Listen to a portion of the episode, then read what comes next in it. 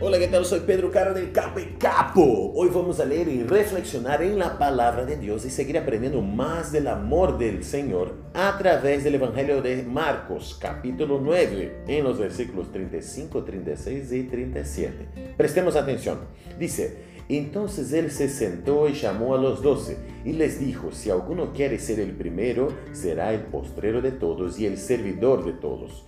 Y tomó a un niño y lo puso en medio de ellos y tomándolo en sus brazos les dijo, el que recibe mi nombre a un niño como este me recibe a mí y el que me, a mí me recibe no me recibe a mí sino al que me envió.